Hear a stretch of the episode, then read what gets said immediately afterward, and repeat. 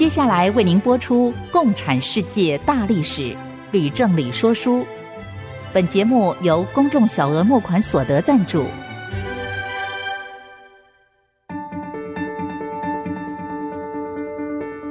共产主义的兴衰影响近两百年来的全球局势。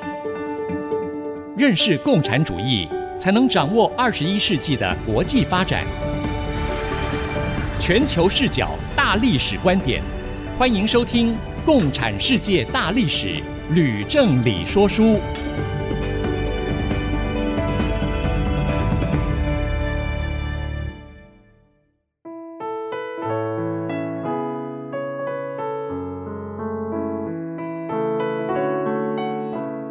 欢迎朋友们收听《共产世界大历史》，吕正理说书的节目，我是徐凡，我是吕正理。我们的节目呢也会同步呢在 Apple Podcast 跟 Google Podcast 上架。如果呢你在 Podcast 收听的话，欢迎您按一下订阅键，就会每一集收到我们的节目，收听非常的方便哦。我们今天呢要讲到第五十七讲邓小平的改革开放之路二。老师，我们继上一周讲的邓小平的改革开放之路之一，那今天要讲到二了，是吗？是的，嗯。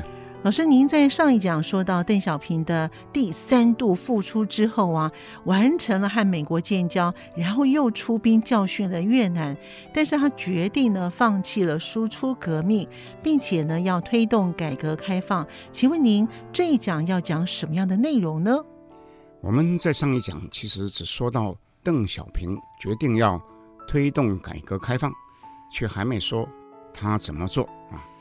所以呢，今天说书的主题就是讲他怎么样推动改革开放。不过在这之前，我要先说一个重要的事件，就是北京之春。诶，请问老师，什么是北京之春啊？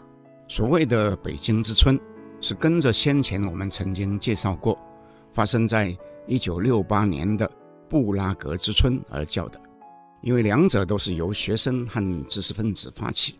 要求民主化改革的运动，是啊，我记得嘞，捷克的学生真的很可怜嘞，他们拼命的想要救国家，而且他们是赤手空拳的，却敌不过苏联的军队和坦克。不过呢，北京之春之所以出现啊，原因和布拉格之春不同。嗯，怎么样的不同呢？啊，其实是中共的保守派和改革派之间，为了两个凡是，还有。实践是检验真理的唯一标准哈，而展开的大论战的一个副产品。哎，老师，您为什么这么说呢？我这样说好了，在一九七八年五月，当胡耀邦公然挑战华国锋，又说要大力平反冤假错案的时候，许多敏感的知识分子和学生受到了鼓舞，就渐渐地开始加入了战圈，有一部分。市井小民也跟进，在北京中南海附近长安大街和西单北大街交口的一个西单体育馆外墙上面呢，于是就出现了各式各样的大字报、小字报。那么其中有支持邓小平、胡耀邦的，有批判华国锋、汪东兴的，也有投诉冤情、要求平反的。北京之春呢，因而也被称为“民主墙运动”。同时呢，北京其他地区还有上海等各大都市里面呢，也都有类似的大字报出现。哎，老师，我听您这么说，大字报好像是以支持改革派的比较多，哎，所以邓小平应该会支持大字报是吗？哎，不错哈。一开始的时候哈，邓小平是支持这些大字报。还说什么呢？说这是宪法允许的。哦，宪法允许的，哎，说的真好。那后来呢？但是论战经过了四个月，到了九月，中共中央正式宣布摘掉全国右派分子的帽子。华国锋又在十一月被迫认错检讨的时候啊，大字报就开始出现一些敏感的题目了。嗯，怎么样的敏感题目呢？有人就要求重新评价文革啊，哦，有人呢要求探讨今后改革的方向啊，也有人说要争取自由民主啊。哦，所以到了一九七八年十二月，就有一个名字叫做魏京生的工人哈，在北京西单墙上贴出一张大字报。贴什么样的大字报？它的标题是“第五个现代化，民主及其他”。他主张民主化比邓小平所提的四个现代化还要重要。我在这里补充一下啊。我在上一讲里面曾经说到，邓小平提出四个现代化，其中包括农业、工业、国防以及科学技术的现代化。嗯，但魏京生说，民主化比这四个还要重要。哎，这个魏金生的胆子还真大哎！哎，请问他是何许人也啊？魏金生其实只是出生在一个解放军的普通干部的家庭。哦，他在文革刚开始的时候呢，是一名高中生，他参加了红卫兵运动，又到了全国各地去串联，却在串联的过程当中呢，对毛主席还有共产党的正当性啊产生了怀疑。到了民主墙运动展开的时候，他也只是北京市动物园里面的一名普通工人啊。哎。原来他只不过是一名动物园的普通工人，哎，那可真是更加让人敬佩。那后来呢，老师？当时各种地下刊物也纷纷出现，嗯，其中魏京生主编的一个探索杂志，还有另外一名知识分子叫做任婉丁所主编的《中国人权》哈啊，尤其是大胆哦。魏京生在刊物中竟敢。质疑马列主义、嗯毛泽东思想，还有无产阶级专政啊。那至于任婉丁呢，他起草了一份《中国人权宣言》呐。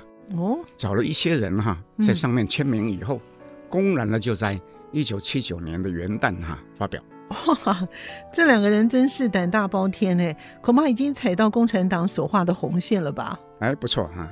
当时还有一件事。让中共当局更加害怕，什么样的事情？那就是有数以百万计的上山下乡知识青年回到各大都市，趁机串联哈，言论尺度哈也都是非常大胆的。有一部分中共元老恐怕局面失控，就主张要压制民主墙运动。哎，那意思是准备要抓人喽？那正是哈。而到了三月下旬。魏京生竟然又贴出一张大字报，题目是什么呢？是什么呢？是要民主，还是要新的独裁？哇，他竟然要问要民主还是要新的独裁？那这不是就摆明的直接挑战了邓小平吗？哎，正是哈。魏京生在这篇文章里面所写的哈，大部分其实到今天也还适用于中国与中共。哦，那么厉害。特别是在习近平决定回归毛路线之后，所以呢，我想不妨哈、啊、和听众们分享其中的片段。太好了，那请老师告诉我们吧。魏京生一开始就说，中国社会制度的不民主，在过去三十年当中，已经严重的阻碍了中国社会各个方面的发展。嗯，因而中国人民。如果要生活和生产都迅速的发达，就必须改革社会制度。反之，如果要延续毛泽东式的无产阶级专政，就没有民主可言，也实现不了人民生活和生产的现代化。他又指责邓小平不应该以没有毛泽东就没有新中国这样的理由哈，而不追究。毛泽东的罪行，嗯，还说毛的缺点是微不足道啊，所以说人民必须警惕，邓小平可能会退化成为一个独裁者。哇，这个魏京生说到这样，如果还不被抓去关的话，那才叫做奇怪吧？虽然说得好啊，魏京生不久之后就被捕，后来被判入狱十五年。十五年，哇！任婉丁也在不久之后被捕。遭到判决四年劳动改造，哇！北京之春呢、啊，立刻就烟消云散。不久之后，邓小平又发表讲话，说中国在追求四个现代化的时候，必须坚持四项基本原则。嗯，那哪四项的基本原则呢？老师，第一，必须坚持社会主义道路；第二，必须坚持无产阶级专政；第三，必须坚持共产党的领导；第四，必须坚持马列主义、毛泽东思想。这四个坚持完全没有讨论的空间，不容许任何人挑战。哦，老师这样说呢，我明白了。说了半天呢，就是要说呢，邓小平在推动中国的改革开放的时候，一开始呢就只限定于在经济的层面，不容许提政治改革，是吗？嗯，徐帆很不错啊，知道我要说什么。哈哈哈，因为跟老师合作这么久了，我们先休息一会儿，马上回来。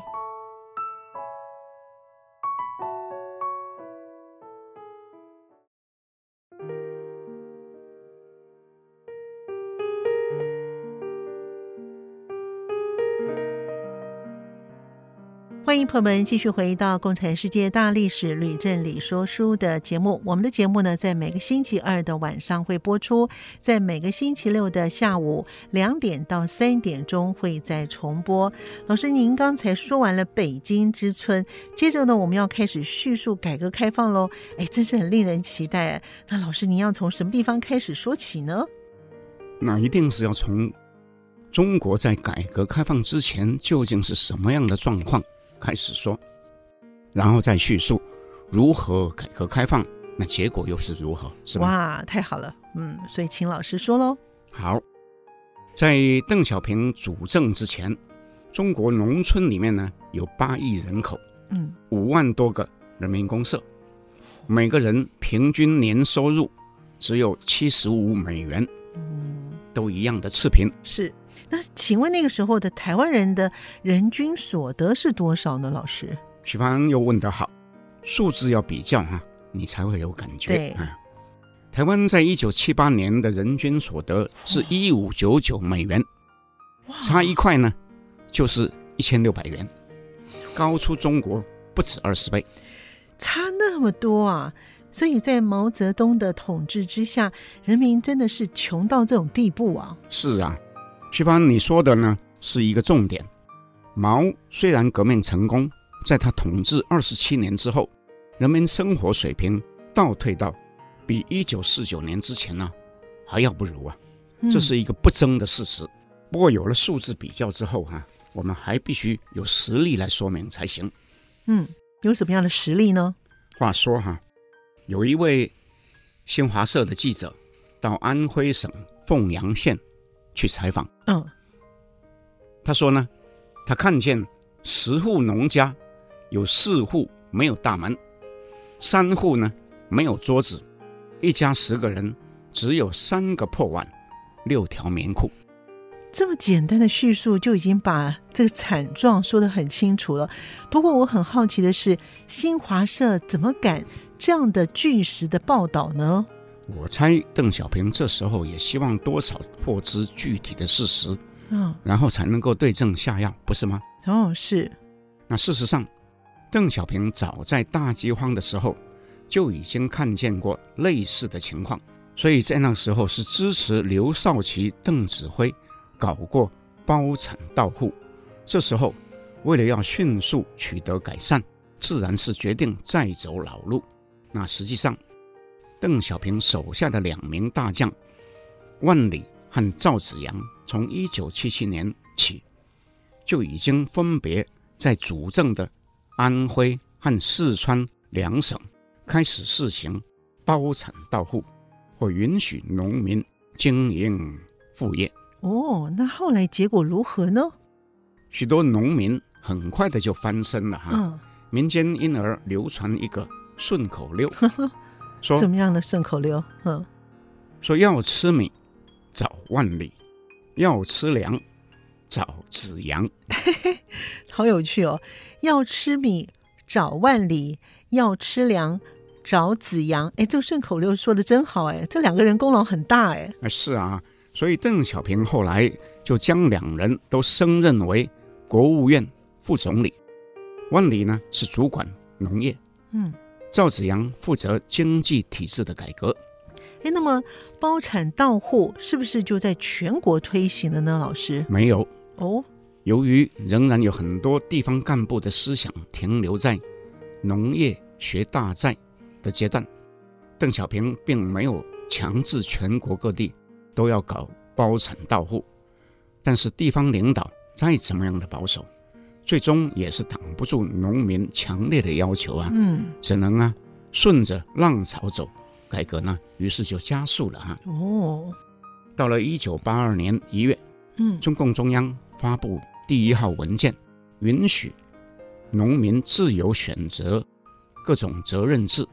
中国五万多个人民公社自此就逐渐的解散，改为乡镇政府。人民公社下属的生产队就改为村民委员会，但是也有少数的公社。不肯解散。嗯，不过到了三十年以后，全国各地呢，就只剩下一个人民公社，位在河北省晋州的一个周家庄。哎，老师，我很好奇，请问周家庄到现在还是人民公社的制度吗？没错哈，我曾经追踪过，知道周家庄人民公社还在。哦，那里面呢，有一万三千多人。哇，不少哎。分成十个大队，嗯，但是其中务农的人呢、啊，已经是少数。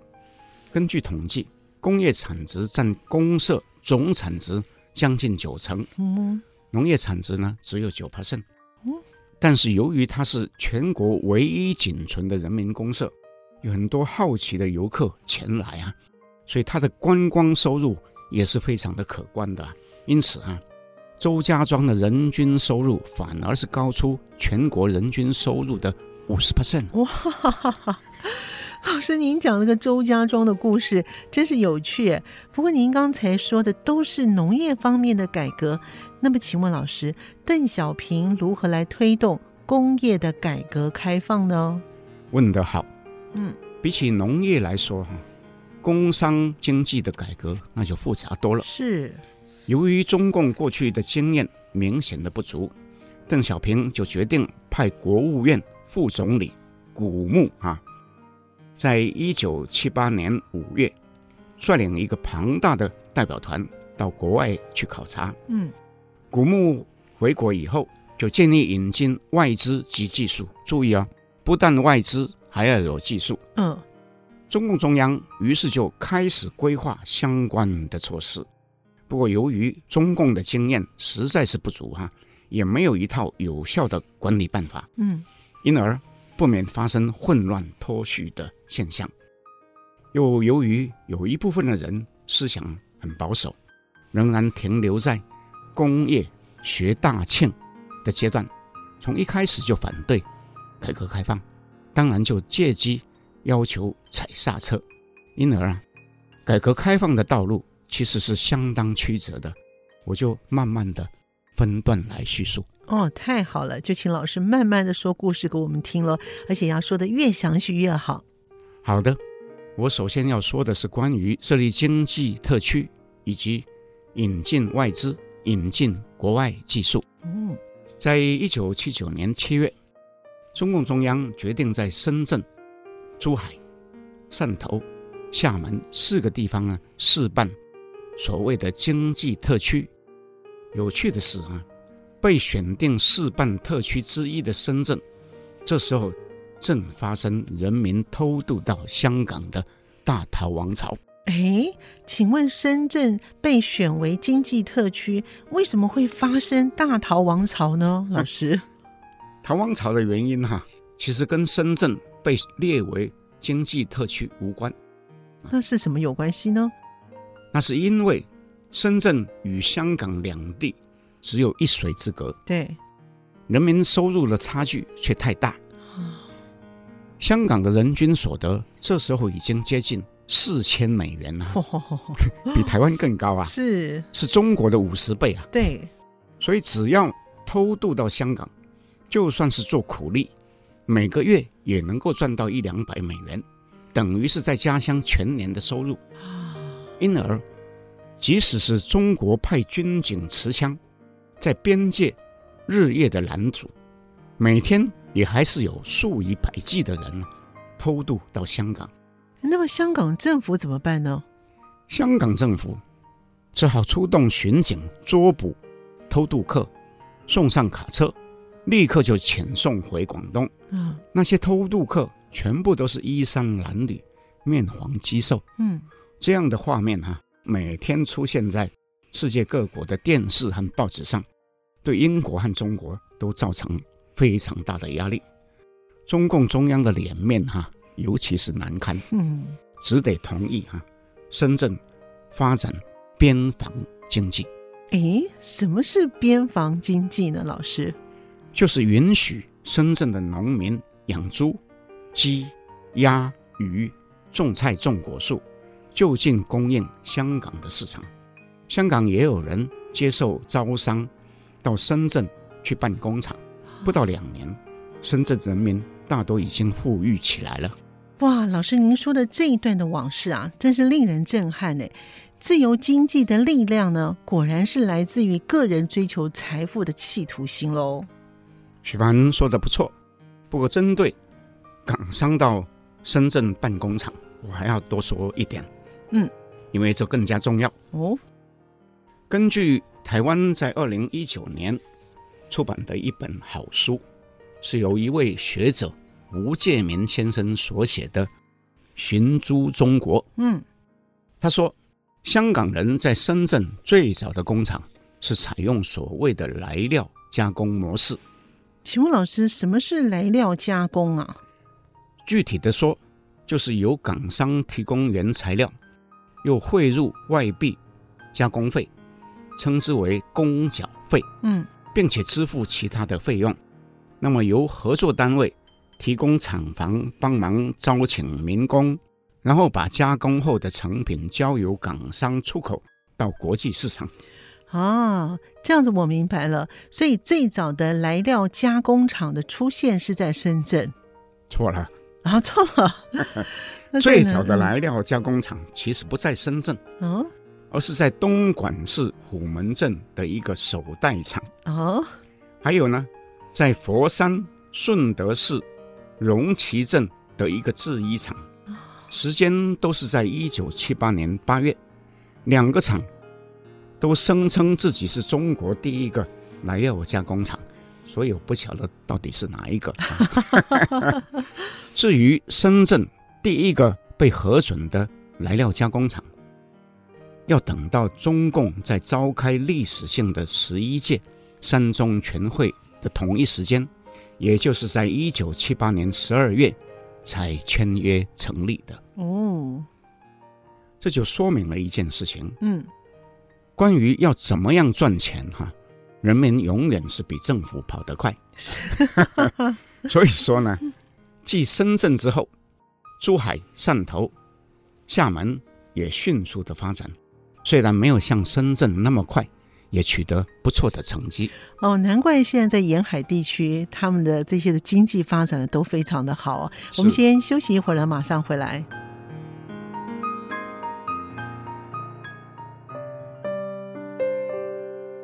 欢迎朋友们继续回到《共产世界大历史吕振理说书》的节目。喜欢我们的节目的朋友们，也欢迎您到 Apple Podcast 的能够评五颗星，并且留下你的心得，给我们的支持跟鼓励哦。好了，老师，谢谢老师。刚刚介绍了港商如何响应改革开放到广东去投资，那么请问老师，台商是什么时候去中国的呢？许凡又问了一个非常好的问题。中国的改革开放初期，港商和台商是两大功臣。是，从时间上说，港商最早；不过从力度和贡献度来说呢，台商确实绝对后来居上。嗯，那事实上，中共中央早在一九七八年十一月，便已经召开工作会议，讨论要如何学习亚洲四小龙发展经济。广东省委书记习仲勋，就是习近平的爸爸。是的，在一九七九年四月，向中共中央提出要求，说希望中央给点权，让广东能够充分利用自己的有利条件，在四个现代化中先走一步，嗯，并且呢获得允许，给予特殊的条件，要求他以创汇为优先。所谓的创汇，就是创造外汇收入。是。依照国务院副总理古牧说的话，就是说要利用大陆廉价的劳动力，杀出一条血路啊，来操赶香港。嗯，深圳当时的市委书记叫做吴南生，后来也回忆说，有朋友就是建议他要学台湾办加工出口区啊。哦，他原来是学台湾的加工出口区啊。是啊，至于台湾，当时。还在戒严期间呢，嗯，但是由于大陆改革开放，台湾商人趋之若鹜啊，使得政府不得不允许两岸之间进行间接转口贸易，嗯，而仍然严禁台商到中国投资。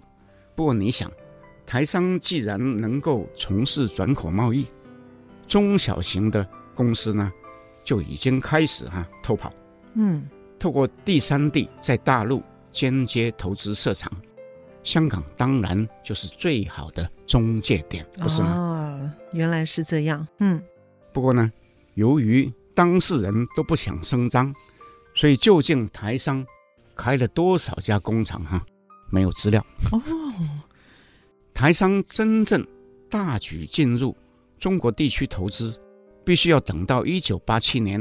也就是蒋经国过世之前一年，宣布解严，又开放大陆探亲，才形成一股巨大的投资浪潮啊！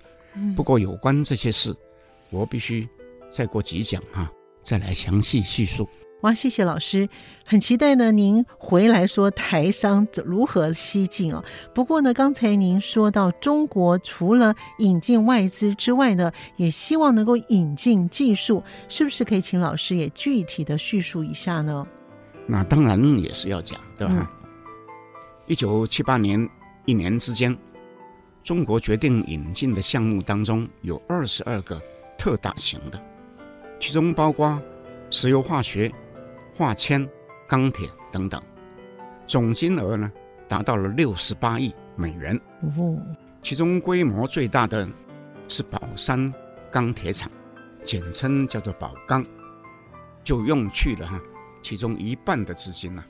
哦，我记得邓小平呢，在一九七八年的时候访问日本，并且参观了新日铁钢铁厂。哎，是不是就是为了要引进他们的技术呢？哎，正是。宝钢不但是引进新日铁的技术，连资金也是日本政府提供的。嗯，宝钢在兴建期间，事实上并不顺利。哦，为什么呢？嗯，因为遭遇到中共内部保守派严重的阻碍。但在一九八五年，终于完成第一期工程，年产能六百万吨粗钢，而更重要的是，品质优良。由此就奠定了中国钢铁及下游工业的基础。哇，所以您说的宝钢的资金是由日本提供的，它究竟是多少钱呢？除了宝钢之外，日本政府是不是有提供中国另外的援助呢？老师，徐凡，我又要谢谢你问了一个好问题。我必须说，在中国改革开放初期，除了港商跟台商之外，最重要的助力。是日本政府哦？怎么说？以我所知，日本从一九七九年到一九八八年十年之间，包括四任首相，也就是大平正芳、铃木善幸、中曾根康弘，还有竹下登四个人，在上任之后，都曾经承诺对中国进行低利贷款，年利率只有三 percent 或是更低。并且呢，实际拨款总金额呢是超过两兆日元呢，也就是相当于美军两百亿以上。哇，这还不包括其他的无偿援助及技术援助。哇，日本帮他们这么多啊？是啊，宝钢只是其中最早的项目之一啊。哦，其他的援助包括铁路、发电厂、石化厂、化学肥料厂。医院等等哈，这些先进的技术对于提升中国技术水平的重要性，哈，远远超过港商、台商在中国投资的低水平来料加工厂，那是我们不用多说的。哇，老师，我说真的，您提到的这些的事啊，我怎么从来都没有听过，也不知道呢？哎，确实知道的人不多，因为呢，中国政府认为这件事情很敏感，不论是对内对外。都避免谈到这件事，即使是提到，也尽量呢不提到金额。日本政府过去对这些事情也都保持低调，一直到最近几年来，由于中日两国之间渐渐有了不愉快，日本部分的官员才开始公开埋怨中国政府过去呢刻意的不让人民知道这些事。原来是如此，所以呢，如果没有港商、台商以及日本政府的援助，邓小平的改革开放就不容易推动，是吗？而正是。谢谢老师的详细说明。不过，我想请问另外一件事情，就是除了港商、台商以及日本的资金，还有技术援助，应该也有很多本国企业随着改革开放的脚步而兴起，是吗？啊，当然有。这也正是我接着。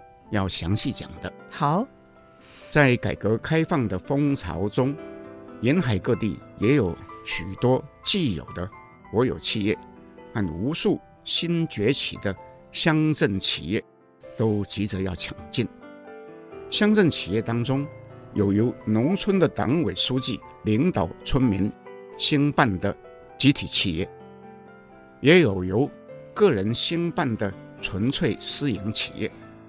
改革开放不过几年，全国的乡镇企业就已经超过百万家呀。其中以浙江温州一地哈、啊、最火红，达到了十几万家。哇，我听说温州人做生意很厉害呀，是吗，老师？是的。哦，以温州人为首的乡镇企业，企图心超强啊。哦，勇于冒险泛滥。嗯。甚至是违法违纪哈，所以保守的国有企业完全无法跟他竞争。政府的态度呢，却明显的偏袒国企，又为了要打击歪风，而突然在一九八二年初，以投机倒把、严重扰乱经济秩序为名，逮捕了温州市一个叫做柳市镇里面。号称电机大王、线圈大王、螺丝大王、旧货大王等八名超级的个体户哈，这个史称叫做“八大王事件”，那震惊了全国。嗯嗯嗯。统计一整年哈，中国全国有三万人因为经济犯罪而被判刑，乡镇企业哈如惊弓之鸟。不得不就要收敛一点。嗯，老师，您说的这八大王的故事真是精彩啊！把中国大陆改革开放热的现象，以及政府左也不是右也不是的心态，哎，就说活了。谢谢徐凡。中国政府虽然打压乡镇企业，整体而言，朝向改革开放的路线呢是确定不变的。是，同时也取得了极大的进展。一九八二年九月，中共召开十二大，邓小平在致辞的时候第一次提到建设有中国特色的社会主义的说法。嗯，不过在外国人眼中，哈，新中国无疑已经有了资本主义的色彩。所以，老师。邓小平虽然夸口说要建设有中国特色的社会主义，但是我猜中共内部还是有人不希望改革开放走得太快，是吗？确实有这样的情形。经济改革虽然取得了成功，却引起中共内部改革派和保守派之间的争论。改革派以邓小平为首，主张改革要快，力度要大。阵营当中。包括了胡耀邦、赵紫阳、万里，还有广东省委书记习仲勋等人。保守派是以陈云为首，主张选择性的缓进，反对一下子做太大的变革。阵营里面包括了李先念、姚依林、胡乔木、邓丽群等人。陈云对于江浙地区特别不放心呐、说什么呢？说那里是历史上投机活动有名的地区啊，坏分子的活动都熟门熟路啊。他坚决反对在江浙及上海设经济特区。那邓小平呢，不得已只好忍让。哇，这故事越来越精彩了。不过我们先休息一会儿，马上回来。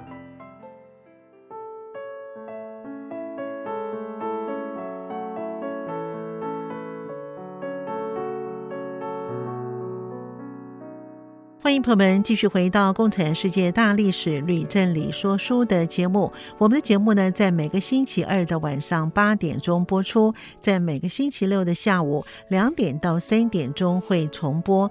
请问老师，陈云小心翼翼地提防所谓的坏分子，不让改革开放跑得太快，那会不会是太保守了呢？那事实证明，陈云的忧虑并不是没有道理。嗯。经济特区试行不久，果然就出现了一些经济犯罪，有走私中宝，有投机诈骗，有贪污受贿，其中几个特大的案件哈、啊，甚至是惊动了中南海。哇！因此哈、啊，陈云在一九八二年初，不但是主张断然处置浙江温州的八大王，又把接任。广东省委书记的任仲夷和福建省委书记向南遭到北京接受批判，逼迫他们两个人写自我检讨书。嗯，又在当年年底提出一个“鸟笼理论”。鸟笼理论这个名称还真是有意思。请问老师，这是什么意思啊？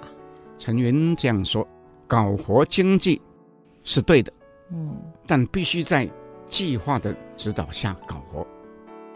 这就像鸟一样，捏在手里会死，要让它飞，但只能让它在合适的鸟笼里飞。没有笼子，它就飞跑了。笼子大小要适当，但总是要有个笼子。哈哈哈哈，老师这样说呢，我听懂了。就是要按部就班的依照陈云的意思慢慢来，但是邓小平能接受吗？邓小平恨不得一下子就赶上香港、台湾，当然是没有办法忍耐。所以在一九八四年元旦就突然到深圳、珠海去巡视，并且发表讲话，赞扬经济特区的政策是正确的。他说呢，我们建立经济特区，实行开放政策，有个指导思想要明确，就是不是收而是放。那老师，请问这两个大佬的意见显然是不一样了。那么，请问办事的人是要听谁的呢？好问题哈、啊。哦，邓小平不止巡视深圳、珠海，要发动国内及香港的媒体造势。声势非常的大哦，是改革开放当中一件大事啊，被称为邓小平南巡啊，所以最后呢，陈云只好妥协了。国务院于是就奉指示发布命令，选定了天津、上海、大连、青岛、宁波、温州等十四个城市对外开放投资及贸易。经济的风向啊，于是就迅速的转变。只要是稍微有敏感度的人，都能够强烈感受到，一个前所未有的时代呢，已经来到。很多人呢，就决定要创业从商，说什么呢？说我们都下海吧。哦，难怪这老师刚才提到这些地方呢，都是现在变成经济非常繁荣的地方哦。是是是。中国有很多全国知名的企业，就是在这一年下海创办的。嗯，例如有一个叫做王石创办了万科集团，柳传志创办的联想集团，还有家电业的海尔集团，以及健康饮料的品牌健力宝等等。好，老师，您刚才说了一些的成功的公司和产品，但是一定也有很多呢是狗皮倒灶的事吗？徐帆真是不错，知道有些事情呢总是有两面的。对，经济活动哈越活跃，违法乱纪的就越是猖狂啊。其中最具代表性的是两个案，哪两个案呢？一个叫做海南汽车案，还有一个叫做福建晋江假药案。哦，海南行政区的官员利用中央给予的特权，大发进口汽车彩电的批文，在进口之后违法转卖到内地各省市，获利超过十亿人民币。哇！哈 哈那福建晋江市那更离谱，嗯，因为有五十几家黑心药厂，分别制造心脏病、肺病、肝病、胃肠病等伪劣假药，卖到医院里给病患服食。那海南跟福建党委书记在案发之后都被撤职查办。哇，这些卖假药真的是丧尽天良哎！既然呢是卖一些假药给医院呢，而不怕害死这些病人呢，一两家的药厂就已经是不得了了，竟然有五十几家哎，可见得社会风气的败坏到什么样的程度了哦。徐凡骂得非常好 啊！当时不但有一堆违法违纪，还有另外一个现象，什么样的现象？就是。国有企业在这一波新的竞争当中，也再一次呢大败亏输哈，打不过私有企业，所以在一九八五年初，国务院就宣布实施价格双轨制，要求乡镇企业购买原材料的时候呢，支付比国企高的价格。不但是如此，银行利率和进出口汇率也有双轨制。嗯。然而，双轨制直接就加温了所谓的倒爷经济。倒爷经济是啊，嗯，国企只需要把买进的原材料倒卖给乡镇企业，立刻就可以获取丰厚的利润。哦，有时候呢，同一批原材料被倒卖两手、三手啊。总之啊，无论国家如何严令禁止投机倒把，利之所趋。无从禁绝，哇！老师，您这“力之所趋，无从禁绝”这八个字真是道破了乱象的根源。不过，我想回来请问一件事情：改革开放的幅度越来越大，华国锋还有位子坐吗？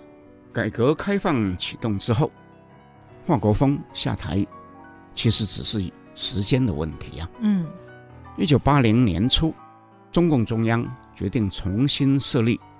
中央书记处总书记的职位由胡耀邦担任，嗯，华国锋担任的国务院总理、党主席还有军委主席三个职位也分别由赵紫阳、胡耀邦和邓小平取代，所谓的邓胡赵体制由此形成。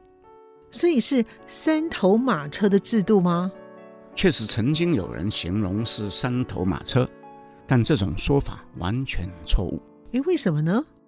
因为实际上，胡赵两个人只是邓小平的助手，嗯，必须向邓小平请示。